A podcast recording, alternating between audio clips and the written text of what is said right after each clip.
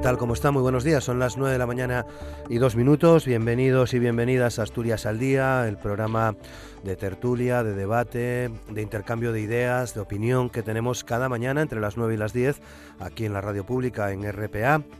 Eh, retomamos después de estos días festivos el programa, como siempre, en directo y en esta fecha, 10 de diciembre, para hablar de, de los derechos humanos. En esta jornada se conmemora la aprobación de la Declaración Universal de los Derechos Humanos, eh, eh, un documento que recoge 30 eh, artículos que proclaman los derechos de todos los seres humanos por el mero hecho de serlos, independientemente de su procedencia, raza, género, ideología o clase social. Esta semana se cumplen, hoy se cumplen 71 años de la aprobación de este documento histórico de los 58 estados que entonces formaban parte de la ONU. Actualmente cuenta con 193, 48 votaron a favor y 8 se abstuvieron.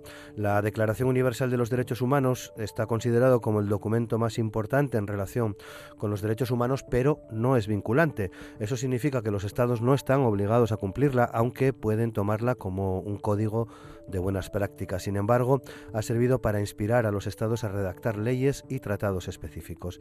En este día, la alta comisionada de la ONU, Michelle Bachelet, resalta el papel de los jóvenes en la lucha para defender esas garantías, en especial ante la crisis climática. La ONU también recalca el papel de los jóvenes que se están manifestando mundialmente, no solo por el derecho a un medio ambiente saludable, sino también por la igualdad de derechos de las mujeres y las niñas, para participar en la toma de decisiones y para expresar sus opiniones libremente. Por otra parte, el Gobierno de Asturias eh, abordará el reto de las migraciones durante el acto institucional del Día Internacional de los Derechos Humanos. El Principado conmemora esta jornada con un programa de actividades y ratifica su defensa eh, comprometida con los principios de no agresión y no discriminación que recoge el Pacto Mundial para la Migración Segura, Ordenada y Regular, aprobado por la ONU hace ahora un año y basado en ese derecho internacional. Durante los actos previstos para hoy en el Palacio de Congresos de Oviedo se van a analizar las consecuencias y desafíos de las migraciones en el contexto europeo, las aportaciones que pueden hacer las políticas de cooperación al desarrollo y el papel que deben desempeñar las organizaciones no gubernamentales, entre otras eh, cuestiones. Eh, actualmente, según el último informe sobre las migraciones en el mundo, con datos de 2000 2015 había 244 millones de migrantes internacionales en todo el mundo, un 3,3% de la población mundial. La prosperidad económica, la desigualdad, la vulneración de los derechos humanos, la pobreza, la violencia y los conflictos armados, además de los efectos del cambio climático, de los desastres naturales y la degradación ambiental, forman parte de los factores que provocan esos eh, flujos migratorios. Según datos de la Agencia de la ONU para los Refugiados, ACNUR, el 85% de las personas que se ven obligadas a huir de sus hogares son mujeres y menores. Solo en el caso de Venezuela el número de personas refugiadas y migrantes ha pasado de unas 695.000 personas a finales de 2015 a cerca de 4 millones y medio en octubre de 2019. Además, en 2017 se registraron 17,2 millones de nuevos desplazamientos eh, internos relacionados con desastres naturales en Europa y según los últimos datos disponibles, 111.114 personas migrantes y refugiadas llegaron a través del Mediterráneo, 28.796 de ellas a España. Hoy abordamos en este este día, en este 10 de diciembre, los derechos humanos. Hemos invitado a participar con nosotros a Diana García de Amnistía Internacional, a Roberto Álvarez Abella del Consejo de Solidaridad y Justicia y a los periodistas Carmen Peláez y Ramón Suárez. Aquí comienza Asturias al Día con Roberto Pato.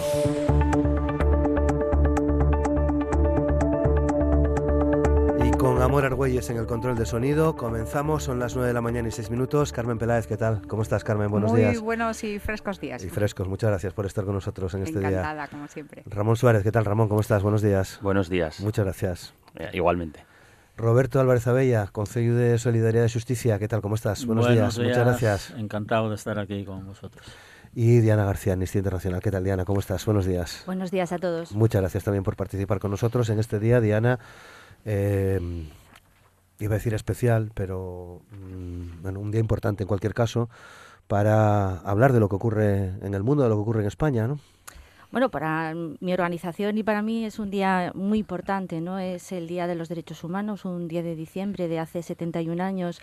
Eh, la humanidad hizo un paso grandísimo ¿no? en, pos de, un mejor mundo y seguimos en la batalla, ¿no?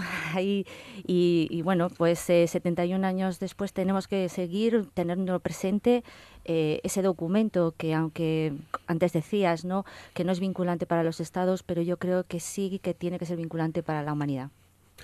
Roberto, ¿qué reflexión nos haces al principio del programa sobre los derechos humanos? Bueno, voy a seguir un poco el hilo de, de Diana, ¿no? decir que no, además de no ser vinculantes, eh, es que además aquellos países a los que, los que voluntariamente se adhirieron a la declaración, pues se, se los pueden saltar a la torera y, sin ninguna consecuencia aparente, vamos. Carmen. Bueno, lamentablemente es un documento como tantos documentos, ¿no? Eh, ya estaría bien que al menos la mitad intentáramos llevarlos a la práctica. Eh, este es no vinculante, es eh, bueno un, buen intento, un intento positivo de mejorar la vida de, la humanidad.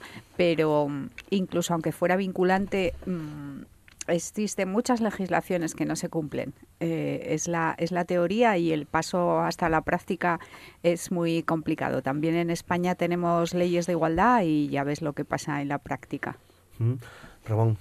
Claro, ese es el problema, lo de la, si son vinculantes o no. Al no serlo, pues eh, nos lo saltamos a la torera. Pero bueno, yo personalmente celebro este día, o celebro estos, eh, esta semana entera para mí, porque a mí me remueve mucho, mucho la conciencia todo y me revuelve las tripas, todo lo concerniente a los derechos humanos, porque a veces hasta digo yo, ¿cómo nos tratamos los seres humanos los unos a los otros? ¿Qué aversión me produce pertenecer a la raza humana? Porque realmente eh, los derechos humanos han sido para mí eh, un logro del siglo XX, un logro por lo menos a nivel metafísico, ¿vale? De intenciones, pero eh, desafortunadamente, ya bien entrado el siglo XXI, no no los cumplimos, no nos los tomamos en serio, seguimos perpetrando atrocidades los unos contra los otros y el problema es de primer orden.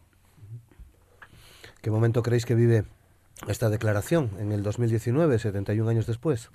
Pues mira, yo creo que está más vivo que nunca, aunque parezca mentira, ¿no? El hecho de que todas las movilizaciones que hay en el mundo, ¿no? este también impulso joven que vemos ahora con el tema del cambio climático ¿no? y muchos otros aspectos, porque bueno, eh, estas semanas que tenemos aquí en Madrid, este tema del clima, pues eh, parece que, está focalizado todo ahí, pero eh, la juventud desde a nivel mundial ¿no? y la sociedad está revolviéndose. ¿no? algunos consideran que se está volviendo a, a vivir una revolución, como un mayo del 68, ¿no? Otros se, habla de un mundo en llamas en cuanto a las movilizaciones, porque, bueno, yo mm, recordando otros 10 de diciembre, ¿no? Pues, por ejemplo, me viene a la memoria pues las primaveras árabes, que ya parece que están muy atrás, pero también fueron movilizaciones sociales, ¿no? De jóvenes que reivindicaban, pues, a lo mejor, pues, el precio del pan, ¿no? Y las dificultades que vivían en sus países, ¿no? Ahora, pues, estamos viendo otro tipo de movilizaciones en otras partes del mundo, Latinoamérica, también en, Hong Kong, en, muchas partes del mundo está la sociedad civil saliendo a la calle, em, están eh, reivindicando derechos contra pues, esa desigualdad que se vive socialmente. Eh, muchos estados, también los conflictos, eh, muchas de las cuestiones que tú hablaste al principio, ¿no? Cuando, en, en qué situación los derechos humanos están, cómo están los países uno de los pesares que yo tengo es que Naciones Unidas está muy debilitado, ¿no? La situación ahora, eh, Naciones Unidas, si, si, si, se habla de derechos humanos, el foco ¿no? y donde surgieron eh, la declaración fue en Naciones Unidas y ahora mismo la ONU parece que está totalmente desaparecida del contexto internacional. Se habla de, Estados Unidos, de China, ¿no? de otras grandes Lugares potencias. democráticos por excelencia. sí, no, sí. ahí la, ironía de Carmen. por, supuesto, los grandes valedores, ¿no? sobre todo Estados Unidos, ¿no? de la democracia. Eh, bueno, pues eh, e, ese conflicto ¿no? Eh, se ha ido entre estados cuando realmente yo creo que son las grandes naciones, ¿no? cuando también mm, ves a la historia de cómo surgió la Declaración Universal, ¿no? Y, la dificultad que tuvo de plasmar en el papel esas eh, intenciones, porque después que, llegase a ser derecho, a que se aplicasen todavía no lo hemos conseguido. ¿no? Y una de las grandes dificultades fue, por ejemplo, lo de la impunidad, ¿no? en que con los estados, ¿cómo podemos hacer, obligar a los estados a cumplir esos grandes derechos, ¿no? que todos somos iguales, que tenemos derecho a una vivienda, derecho a una familia, derechos, tantos derechos que se recogen ahí y que, no, y que no se llegan a, materializar? ¿no? ¿Cómo podemos nosotros juzgar a ese estado que no aplica eso, sino que hace todo lo contrario? ¿no? Bueno, pues eh, hubo una Corte Penal Internacional que la hay y que realmente pues mm, ahora ya no se habla de ella, ¿no? Parece que todos lo han quitado de ahí, no, no, no, no interesa, no interesa que se juzgue, no eh, una de las, por ejemplo, mira, cuando la guerra contra el terror, estoy hablando de muchos temas porque los derechos humanos em, son transversales. Son transversales, están todo el día en la prensa. ¿eh? Mm. Hoy estábamos aquí hablando de que parece que no es un día importante porque en la prensa no sale ni en los medios de comunicación. Eh, pero todos los días salen, porque mm, todo lo que sale en la prensa tiene, que, tiene relación a veces con los derechos, ¿no? derechos económicos, sociales, culturales. Y cuando el terror, por ejemplo, yo me acuerdo de la ley del terror, eh, una de las cosas que nosotros tuvimos fue, por ejemplo, que estábamos persiguiendo, eh, George Bush, ¿no? Reconoció que torturaba, que es otro de los derechos fundamentales, el derecho a, no, a la no tortura, ¿no? Que no te torturen, te, maten y te corten en trocitos por decir cosas como las que estás diciendo tú ahora mismo, que es lo que te pasaría en Arabia Saudí, ¿no? Por supuesto, ¿no? En Arabia Saudí, en Rusia... Ni, encuentran el cadáver luego, como con Khashoggi, ¿no? Claro, claro. Y fíjate, y nos vamos a Arabia Saudí a celebrar allí una, una copa, ¿no? de, deporte. Qué gran idea.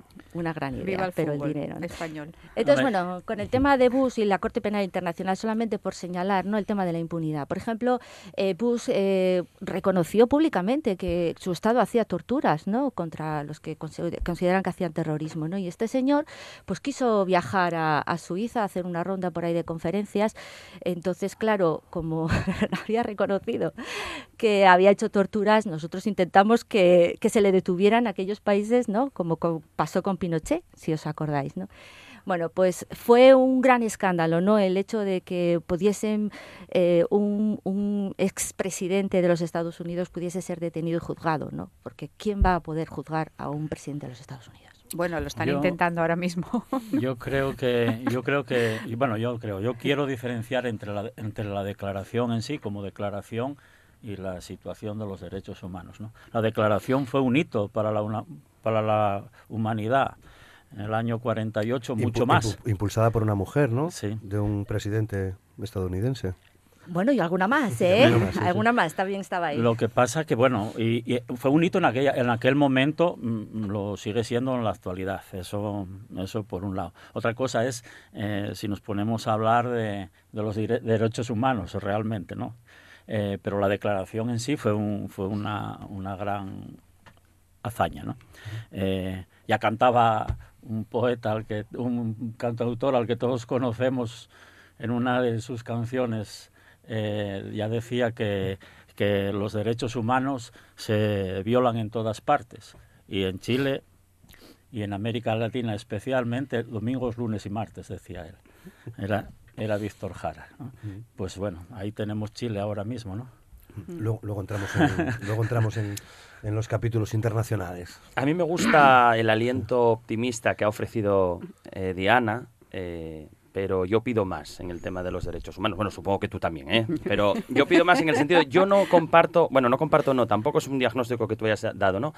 Pero yo, como no quiero caer un poco en la autocomplacencia que muchos medios caen, Eh, yo considero que, mm, bien, vale, eh, la declaración ha sido afortunada, ya es antigua, pero no estamos en una situación para enorgullecernos y yo siempre he dicho que Europa no se mereció el premio Princesa de Asturias de la Concordia con todo lo que estamos teniendo en este momento a nuestras espaldas.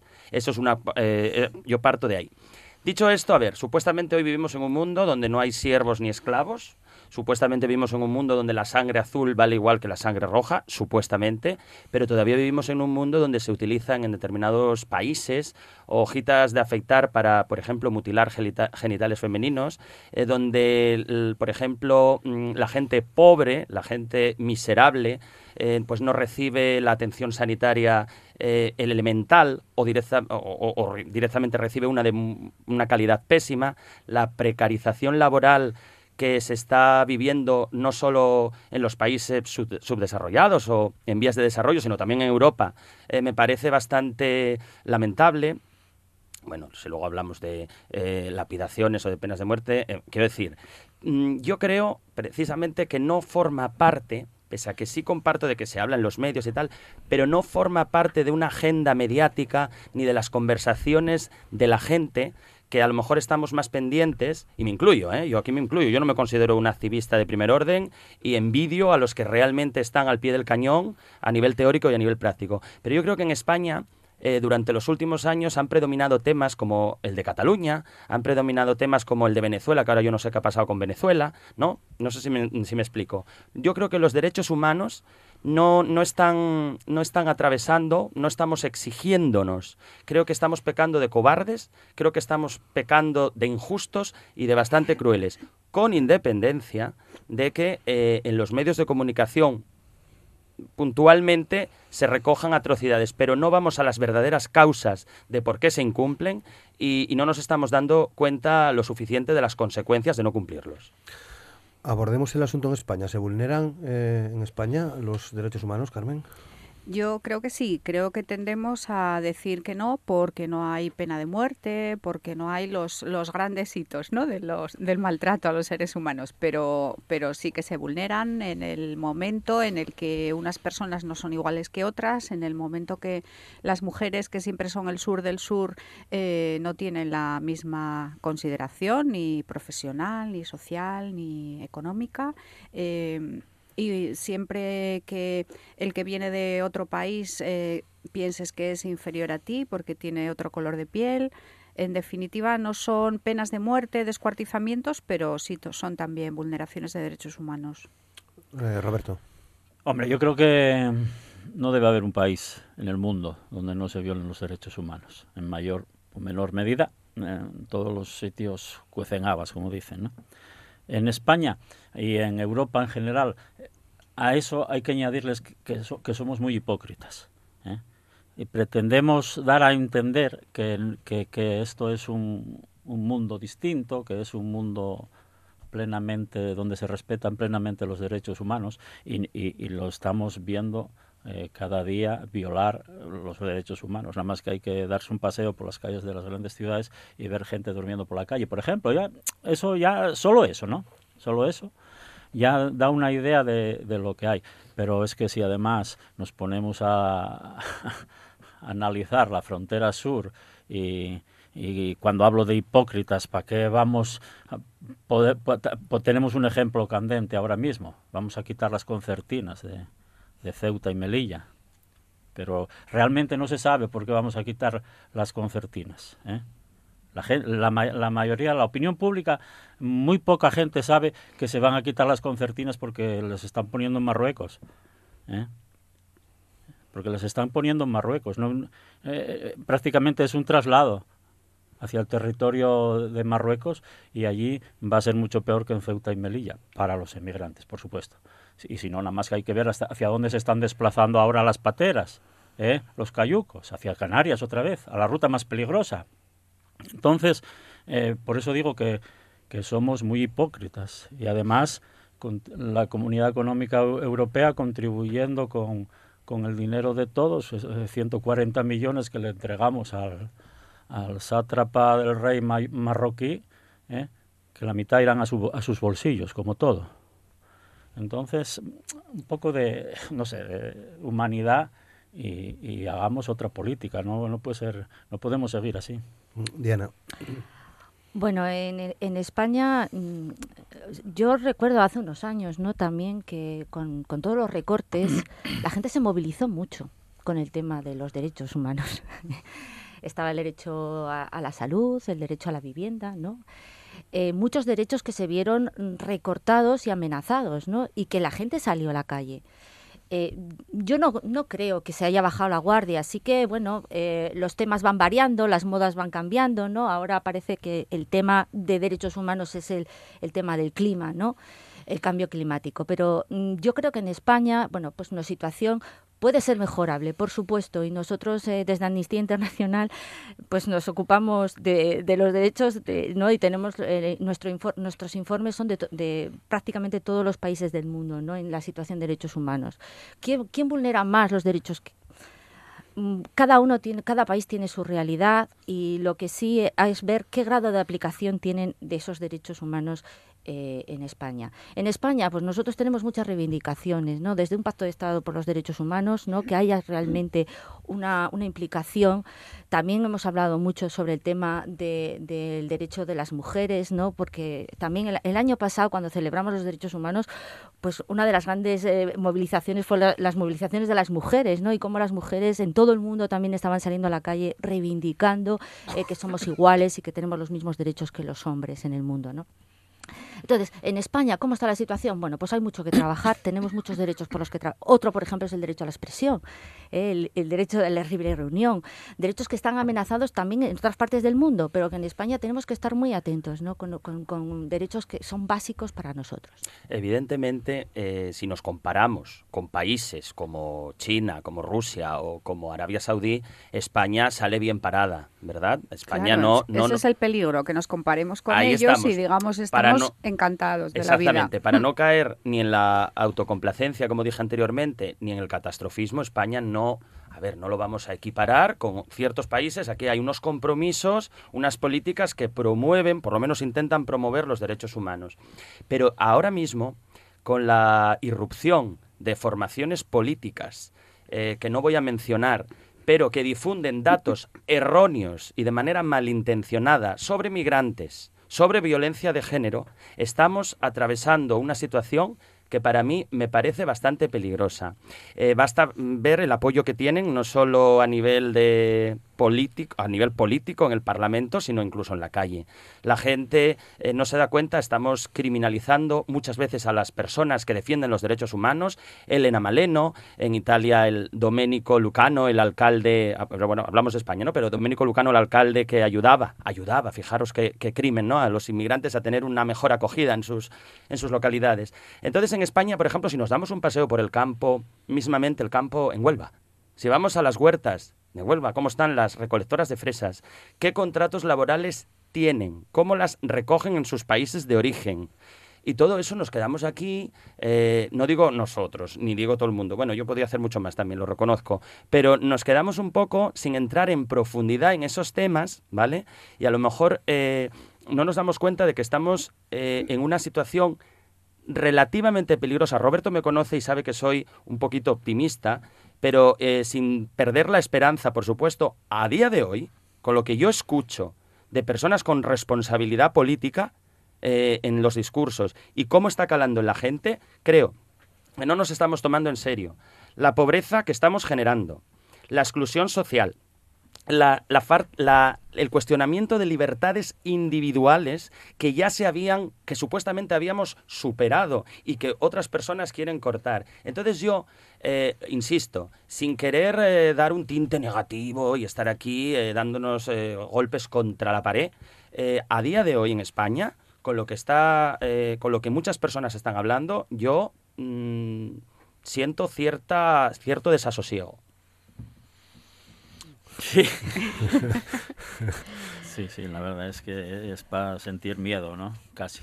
Es para sentir miedo. ¿No quieres dar tú un tinte negativo? Pues ya lo doy yo. no, ya lo he dado. En, un, en, un, país en el que cada seis horas se denuncia una violación, no, no se respetan los derechos humanos.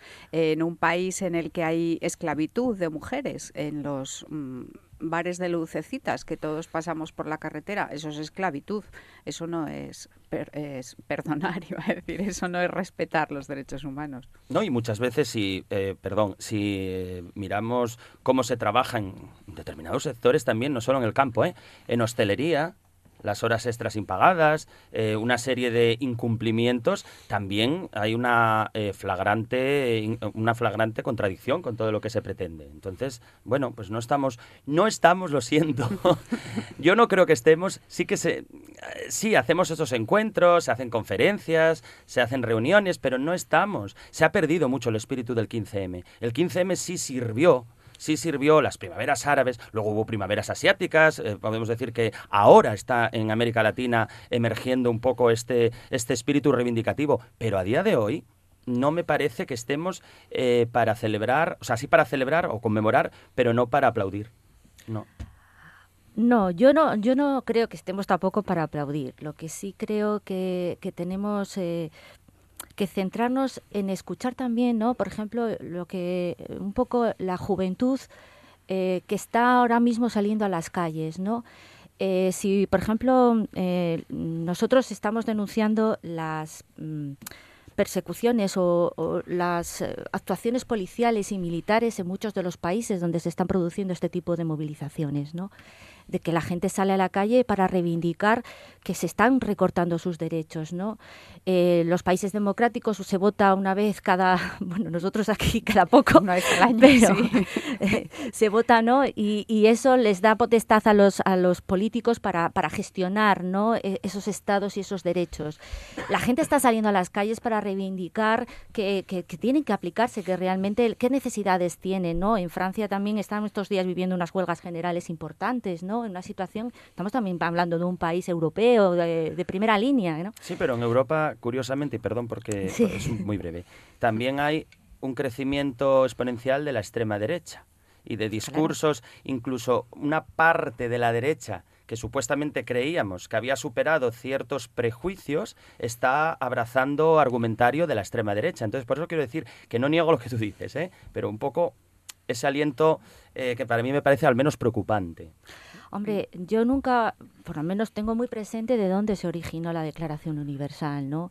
Después de una Segunda Guerra Mundial y de los desastres, fue la, o se vieron obligados estados como Estados Unidos y otros países a sentarse y, a, razonar y a pensar que no se podía seguir en esa vorágine destructora, ¿no? Que, que, aunque somos humanos, hay una parte de inhumanidad irracional en nosotros que nos ha llevado al holocausto y a muchos desastres y, y, a, y a bombas nucleares. Es decir, eso lo tenemos que tener presentes y ser, y ser racionales. Yo... Ahora mismo las ruinas en las que se está pre, que están presentando al mundo desde el punto de vista ecológico, pero también desde el punto de vista moral, ¿no? Porque es inmoral pensar que no podemos atender a los inmigrantes, a los refugiados, a esas situaciones de, de, de socorro, ¿no? Que, que se están ahogando, ¿no? Entonces tenemos que actuar, por supuesto, y los derechos humanos están presentes. Yo para mí están más presentes que nunca. Ahora eso sí, no podemos bajar la guardia. Yo pienso que, que, partimos de una o tenemos asumido una democracia que no que no y tal. Eh, pensamos que la democracia, que habíamos conseguido la democracia y que estamos en una democracia plena solo por el mero hecho de que se nos llame a votar. Eso sí, que nos llamen cada cuatro años, porque si nos llamen antes, ahí ya nos quejamos. Pero, pero yo creo que no se profundizó en el desarrollo de la democracia. Ahí yo conozco pueblos, o sea, países como Guatemala, por ejemplo, en, eh, que, desarrollaron mucho más que nosotros la democracia. Otra cosa es que se violen los derechos humanos todos los días y a todas las horas, pero, pero en el desarrollo intrínseco de la democracia hicieron un desarrollo bastante más importante que el nuestro.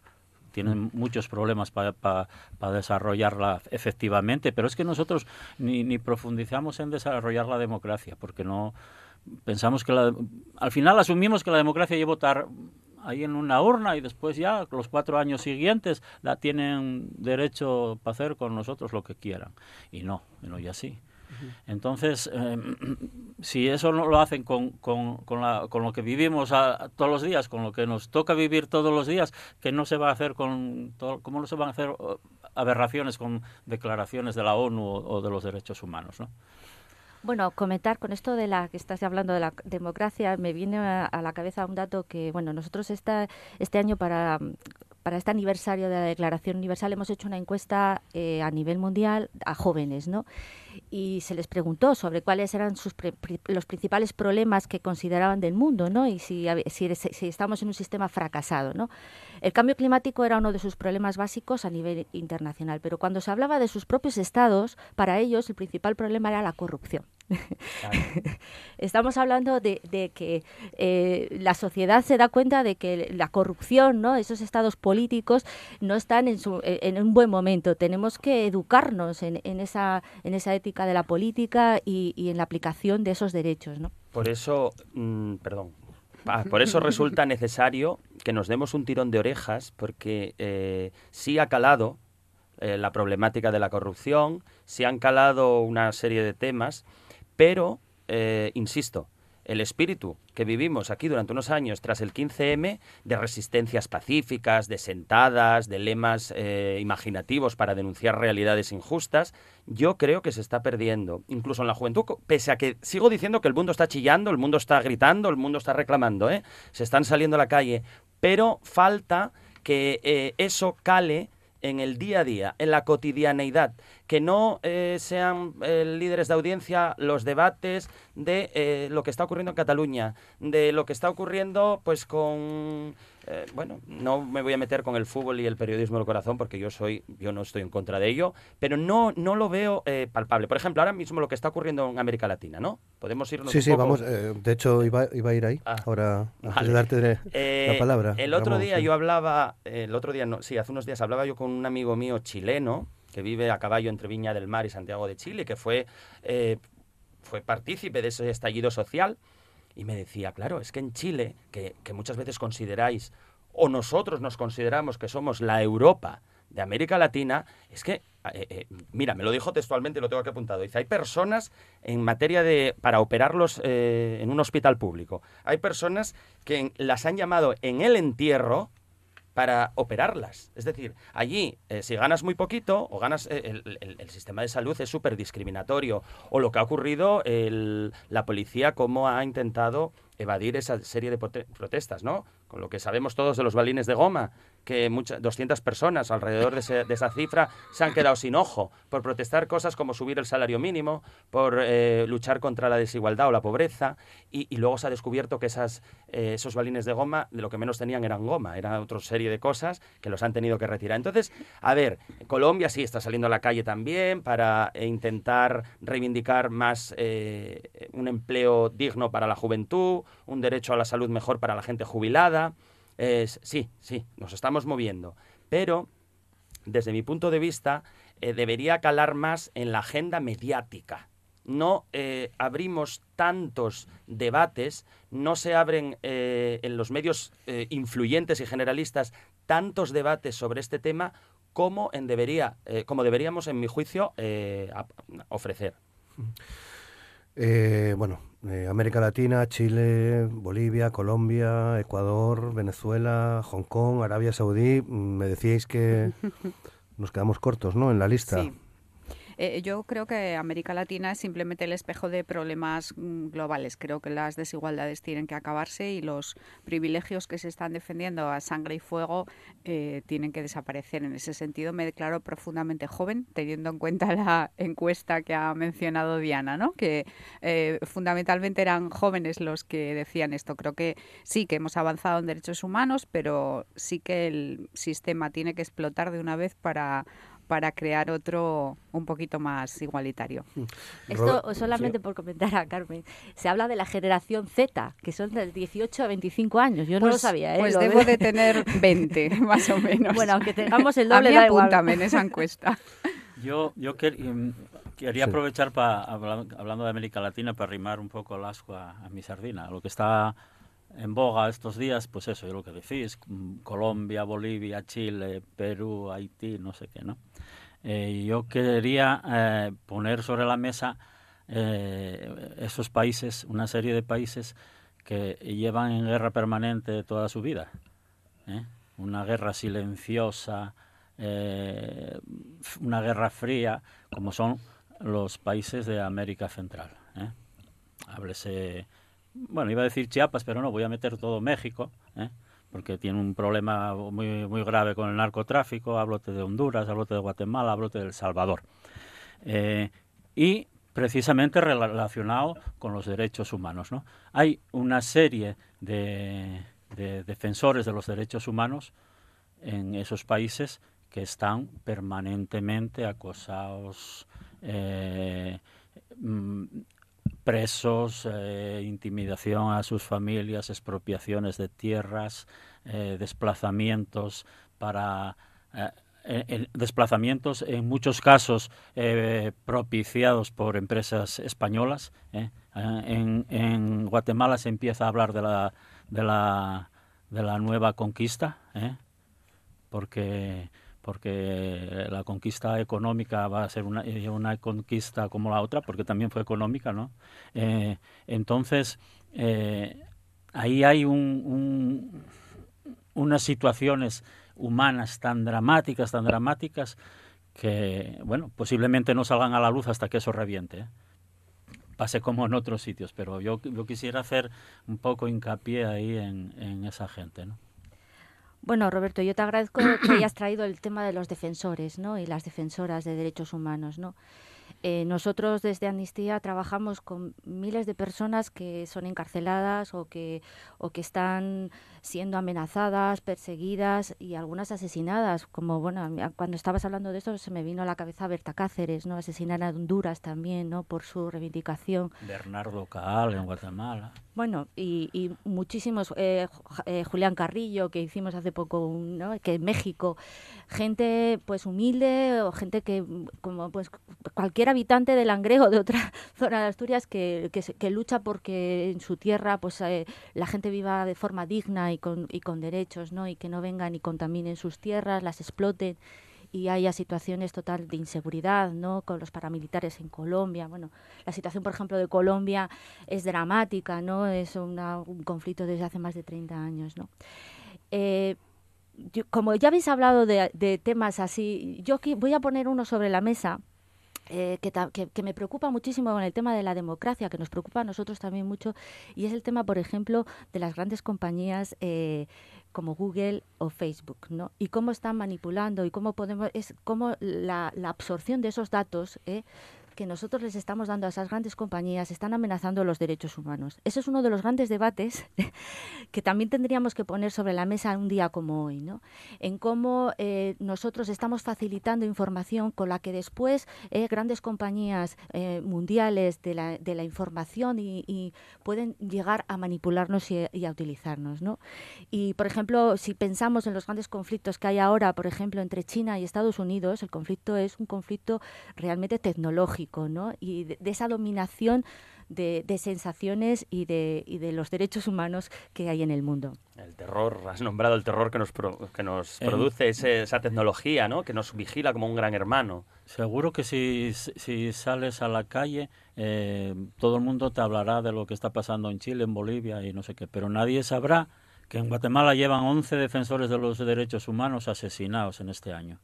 Nadie. Y periodistas, exactamente. Y periodistas que periodistas en México, vamos, no, no, ¿para qué vamos a decir? Pero es que además yo creo que muy poca gente sabrá que en Asturias tenemos a, a, un grupo de colombianos eh, acogidos, a, cinco colombianos acogidos durante todo un año porque tuvieron que salir de allí porque eran sindicalistas, no sé qué, amenazados de muerte. Ya estuvieron en el programa, por cierto.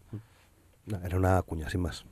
Eh, me parece que la situación es preocupante en muchos sitios. Me parece que eh, Hong Kong o América Latina son puntos desde los que cambiar el sistema.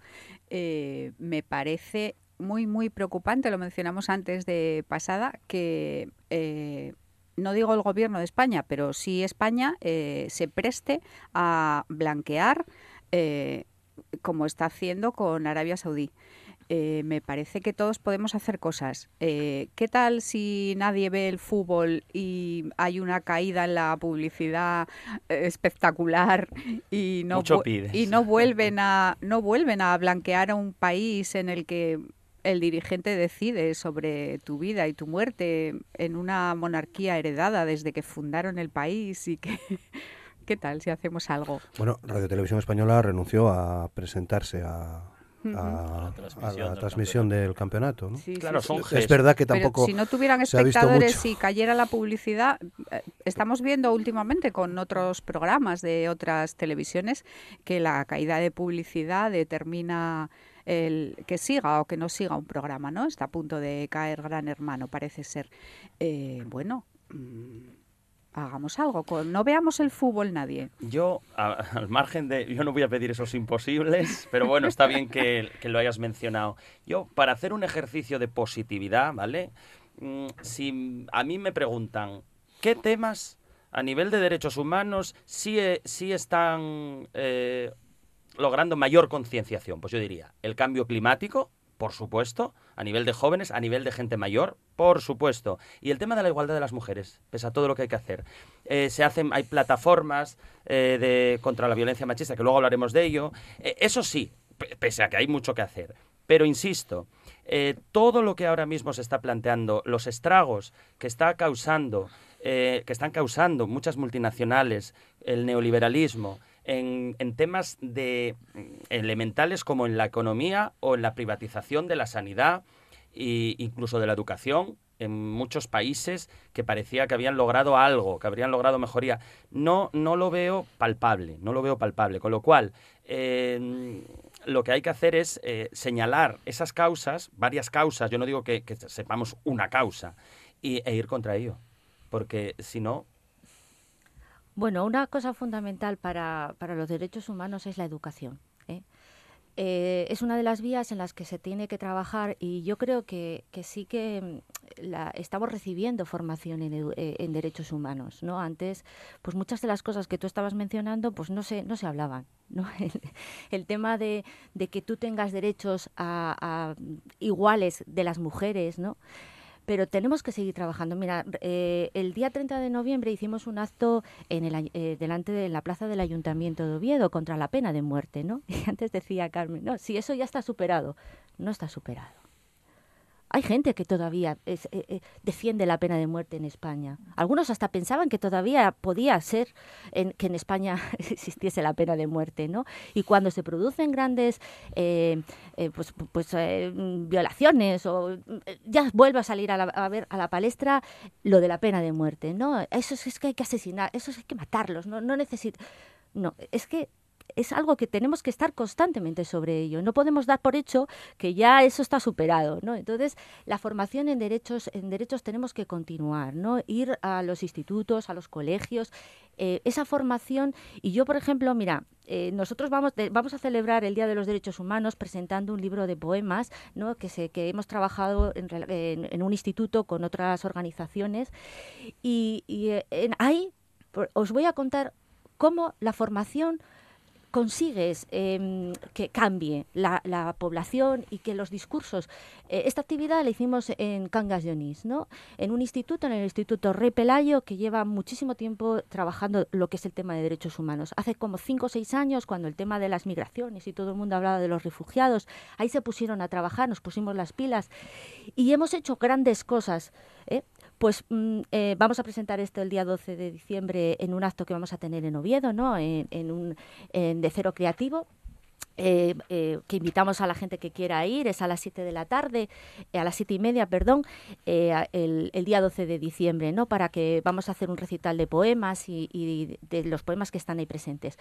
Pero de los chicos que estaban trabajando, que hemos hecho conciertos, hemos, han publicado fotos, han hecho poemas, algunos de esos me los he encontrado yo en la manifestación del 27 de septiembre con el cambio climático con las pancartas, pero y sabiendo de lo que estaban hablando. Eh, ellos están ya organizados, están hablando con conferencias internacionales en inglés entre ellos sobre los problemas del mundo y están muy concienciados. ¿Dónde va a acabar esto? Pues no lo sabemos, pero tenemos que escuchar ese empuje, esa formación ya la tienen. Antes nosotros, por ejemplo, no lo teníamos. Yo qué sé, tampoco nosotros. eh, yo cuando me formé, lo de los derechos humanos, hasta que no llega a la facultad no lo oí. Pues si eso ya lo tienes en la sangre, ¿no? en tu conciencia, lo vas desarrollando. Sí que claro, que existen discursos, el del miedo, el del odio, el del enfrentamiento los unos contra los otros. Y el, ¿no? de, y el de la información falsa que no se rebate. Recordemos que aquí hubo un debate electoral donde un un señor llamado Santiago Abascal comentó que el 70% el 70% de los delitos y contra la mujer y demás se perpetraban por, por migrantes y no hubo mm, personas que estaban allí presentes que lo rebatieran, se dejó decir. Y, y, lo mismo que dices tú, que estoy absolutamente de acuerdo, Diana, no vayas a creer que no, eh, de hecho, eh, valoro tu, tu, tu, esperanzador discurso porque es así. Y es verdad lo que dices, es verdad lo que dices, ocurre eso. Pero paralelamente, desde hace un tiempín, ocurre también que se está eh, concienciando a otro tipo de personas contra los inmigrantes, contra la violencia de género que mucha gente se niega, se niega a denominarla así y está calando. Entonces yo creo que sin negar tus datos y tu realidad, confrontemos ahora y digamos, ¿ocurre eso? ¿Se educa ahora la gente más en derechos humanos? Sí, pero está emergiendo un fenómeno eh, auspiciado por determinadas formaciones políticas e ideologías, incluso medios de comunicación que no voy a citar, que está generando otra corriente paralela totalmente contraria que hace unos años no existía, también. Entonces yo confrontaría eso para hacer un poco el diagnóstico actual. Bueno, lo que está, lo que está muy claro, incluso en el enunciado del guion que nos había proporcionado Roberto eh, sobre el tema de violencia machista, y es que hasta en el propio enunciado, el propio denunciado de la pregunta denuncia la respuesta, ¿no? Violencia y machista. Es que eh, si te pones, preguntabas, te preguntabas o nos preguntabas que si, que si eh, la violencia machista era una violación de los derechos humanos. Yo creo que si cogemos estos 30 artículos, eh, en, en, cada uno, o por lo menos en el 50%, podríamos aplicárselos al tema de la violencia machista. ¿eh? Y, vamos, eso sí, efectivamente, hay mucha gente que lo niega, también otros niegan que la Tierra ya es redonda, ¿no? Pero bueno, eh, contra eso tendremos que luchar, ¿no? Y para eso estamos, para eso lamentablemente, pues a lo mejor nos limitamos a, a, denunciar los derechos humanos en esta semana nada más, o poco más, pero tendría que ser un día a día, pero claro aquí topamos con el poder, yo no sé si llamarlo mediático, porque no deja de ser un poder económico. ¿eh? Los medios, en su mayoría, están en manos de quien están y dicen lo que dicen en función de quien te paga, casi, ¿eh? salvo honrosas excepciones. Entonces, como esta. Entonces, bueno, no sé, tendremos que inventarnos o reinventarnos una, una denuncia.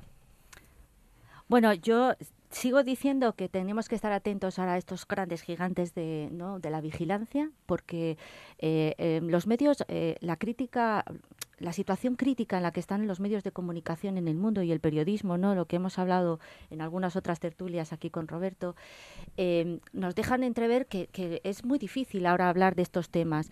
la gente y la gente joven también se comunica a través de, de WhatsApps, de, otras formas de comunicación en la que existen manipulaciones y, y, realmente es una amenaza porque los temas que se están hablando, en lo que hablábamos antes, tú decías también en relación a, la manipulación de la información, las fake news, toda esta, esto es una situación ahora mismo en el que tú te, retroalimentan de una información que después te, te acabas creyendo ciertas situaciones y actuando de determinada manera eh, que va contra los derechos humanos. Entonces, ahí es donde tenemos que estar, yo digo, insisto, muy vigilantes porque realmente el debate ya no está en los medios de comunicación, sino en otras formas de comunicación que nos están con las que nos estamos informando, claro está. Carmen. Eh, estabais, estabais hablando de, bueno, creo que por lo menos estamos hablando de derechos humanos y eso ya es positivo, ¿no? Que parece que solo veo lo negativo. Eh, estábamos hablando estas semanas al hilo de lo de Madrid y del clima y creo que los problemas del clima también están relacionados, como tú decías, es todo transversal y también están relacionados con los derechos humanos. Eh, este, este puente estaba viendo un documental en el que hablaba de unas familias de una zona de África, si no recuerdo mal, la región era uh, Somalia, Somalilandia, algo así. y, y, salían una, una, serie de familias, eran pastores, una, una mujer eh, afirmaba que habían tenido 500 cabezas de ganado y que tenían ganado para comer, ganado para vender, eh, ganado de sobra para llevar una vida digna y que con la sequía había desaparecido todo ese ganado. Estaban malviviendo en una pequeña cabaña hecha con, con cuatro bolsas y unas telas y, y esa gente es la que se desplaza. Eh, esa gente se desplaza porque tiene hambre. Esa gente no es que se quisiera desplazar, esa gente es que se ve obligada a desplazarse. O sea que el cambio climático les está obligando. En el otro lado del mundo está pasando lo mismo.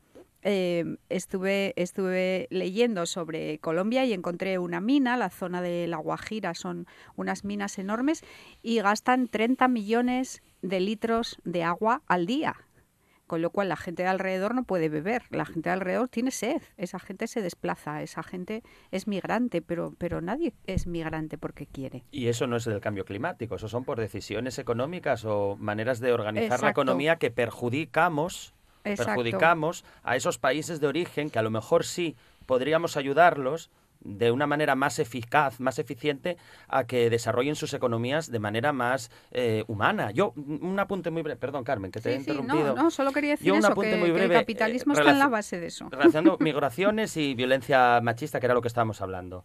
Por ejemplo, en España, ahora que está muy de moda el tema de los centros de inmigrantes, ¿no? que parece que nunca ha habido eh, delincuencia en los barrios de grandes ciudades como Madrid o Barcelona y que ahora parece que con, esto, con estos temas parece que, solamente son causadas por migrantes. Por ejemplo, el Centro de Menores de Hortaleza de Madrid, que se habla eh, de la... está sobresaturado. Está sobresaturado. Eh, llevan desde hace tres años el defensor del pueblo, ¿vale? Ya alertó al gobierno de la saturación, del descontento de sus trabajadores allí, por ejemplo, que hablábamos de la labor socioeducativa que tienen que realizar para la integración o para que la convivencia pacífica de los migrantes. Eh, es que contratan a la gente seis meses y no pueden desarrollar una labor seria. No pueden, no, no, se puede porque, porque hay una serie, una falta de recursos que no se palía esa escasez y, ocurre lo que ocurre. Y vamos contra el débil. Y luego en el tema de violencia machista, si, si es derechos humanos, ¿no? Estamos, si atentaba, por supuesto que atenta.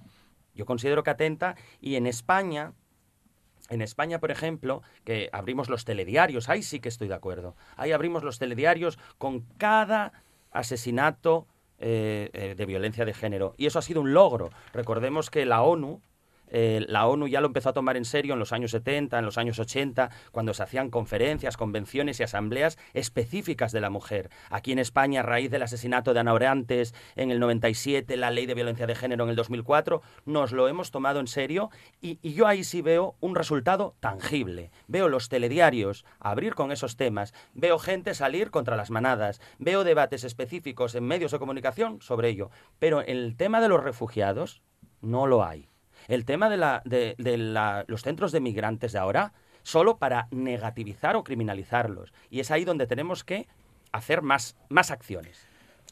Bueno, sobre el tema de los migrantes sí que hubo cosas también en, en aquí, ¿no? Cuando aquellas imágenes de aquel niño que apareció en la playa, ¿no? Muerto, Ailán, me parece que, si no recuerdo mal, ¿no? Eh, sí que hubo un sentimiento, y, pero claro, em, los temas van pasando, las modas van pasando, eh, pero sí que tenemos que tener presente, por supuesto, a los migrantes, ¿no? Y las devoluciones en caliente siguen Las devoluciones en caliente, situaciones, los cómo están esos CIES, ¿no? Porque te... Entonces, estamos en una situación en la que tenemos que, que sí, eh, aquí en España, pues es uno de los, y en Europa, es que es, es, inadmisible que, que, que no puedan los barcos recalar que haya gente en un barco durante semanas y, que no y que estén que se estén muriendo y que nosotros mm, les digamos que no, que no pueden venir a, a, nuestra tierra. Es, es un poco es lamentable. Roberto. Bueno, yo que soy un, yo soy un pesimista por, por naturaleza. Mm, hombre, en este tema es muy difícil ser optimista. No obstante, yo quiero romper una lanza en favor de, del optimismo con este tema, ¿no? Y es que, bueno, parece que estamos hablando de, la declaración como una antiguaya, que no deja de serlo, porque fue en el año 1948, pero es que en la ONU eh, sobre este tema eh, siguió habiendo importantes declaraciones, ¿eh? Por ejemplo, en el año 1988 fue la declaración de apoyo a los, a los defensores de derechos humanos, que está relacionado, íntimamente relacionado con la declaración. Eh, el derecho, en, el año 2007, el, el, la declaración de los pueblos indígenas. ¿eh? Y, en, y, recientemente, en el año 2018, la de, la de los derechos del campesinado. Con esto quiero decir que, bueno, que, que sí, que falta mucho, que nos tendremos que, multiplicar y, partir el alma, pero yo, mm, yo creo que para, el principal apoyo que, tendría, que podríamos tener los que estamos en esto, los que humildemente estamos en esto, era cambiar un poco eh, la filosofía de, de, la declaración. La declaración tendría que ser de obligado cumplimiento, sin derecho de vetos. Que, un país, por muy rico que sea, no puede tener un derecho de veto sin ningún, sobre ninguna declaración de los derechos humanos. Eh, o de los derechos humanos o de, los derechos de, los saharauis, por ejemplo. Por no, la cumbre del clima. Eh, y París tampoco es vinculante. Y fundamentalmente, y yo creo, yo pienso que, que, si no se pudiera conseguir eso, lo más importante, lo más importante, ya lo decía mm, Diana casi al principio, y es que las vulneraciones de, de los derechos humanos tuvieran, tuvieran consecuencias, tuvieran consecuencias. ¿eh? Nos quedan menos de tres minutos. Roberto, tú estás en el Consejo de Solidaridad de Langreo, ¿no? Sí. Y creo que vais a hacer algo también. Sí, sí, sí. Mañana a las 12 de la mañana, delante del ayuntamiento, haremos una lectura... ¿Mañana o el jueves? No, no, mañana, mañana. Mañana día 11. Mañana día 11 a las 12, delante de, del ayuntamiento de Langreo, haremos una lectura de los, de los artículos del, de la declaración y leeremos alguna poesía en relación a, determinados artículos y además, bueno, pues haremos un pequeño simulacro de un campamento de refugiados con unas tiendas y demás. Diana, bueno, ya para terminar. Yo para terminar quiero decir que la declaración no es un mero documento, es un espíritu que debemos mantener, que está vivo, eh, que es nuestra responsabilidad y que mm, vamos a ver, podemos hacer muchas cosas, es nuestro día a día, ¿eh? los derechos son nuestro día a día aquí y en otras partes del mundo. Y animo a todas las personas que me estén escuchando y quieran colaborar, que entren en nuestra página y firmen y apoyen a todos esos defensores que están amenazados y todas nuestras iniciativas. Gracias.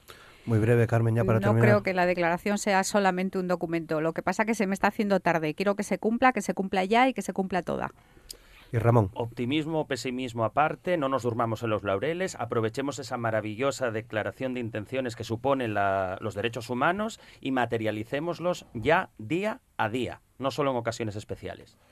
Muy bien, pues lo dejamos aquí. Carmen Peláez, muchas gracias. A ti. Ramón Suárez, muchas gracias. A ti. Roberto Álvarez Abella, muchas gracias. gracias y Diana García, muchas gracias. Muchas gracias y feliz día a todos. Por participar con nosotros en este programa y a todos ustedes, ya saben, nos esperamos mañana a partir de las 9 de la mañana en RPA, en la radio pública Asturias al Día. Hasta mañana. Gracias.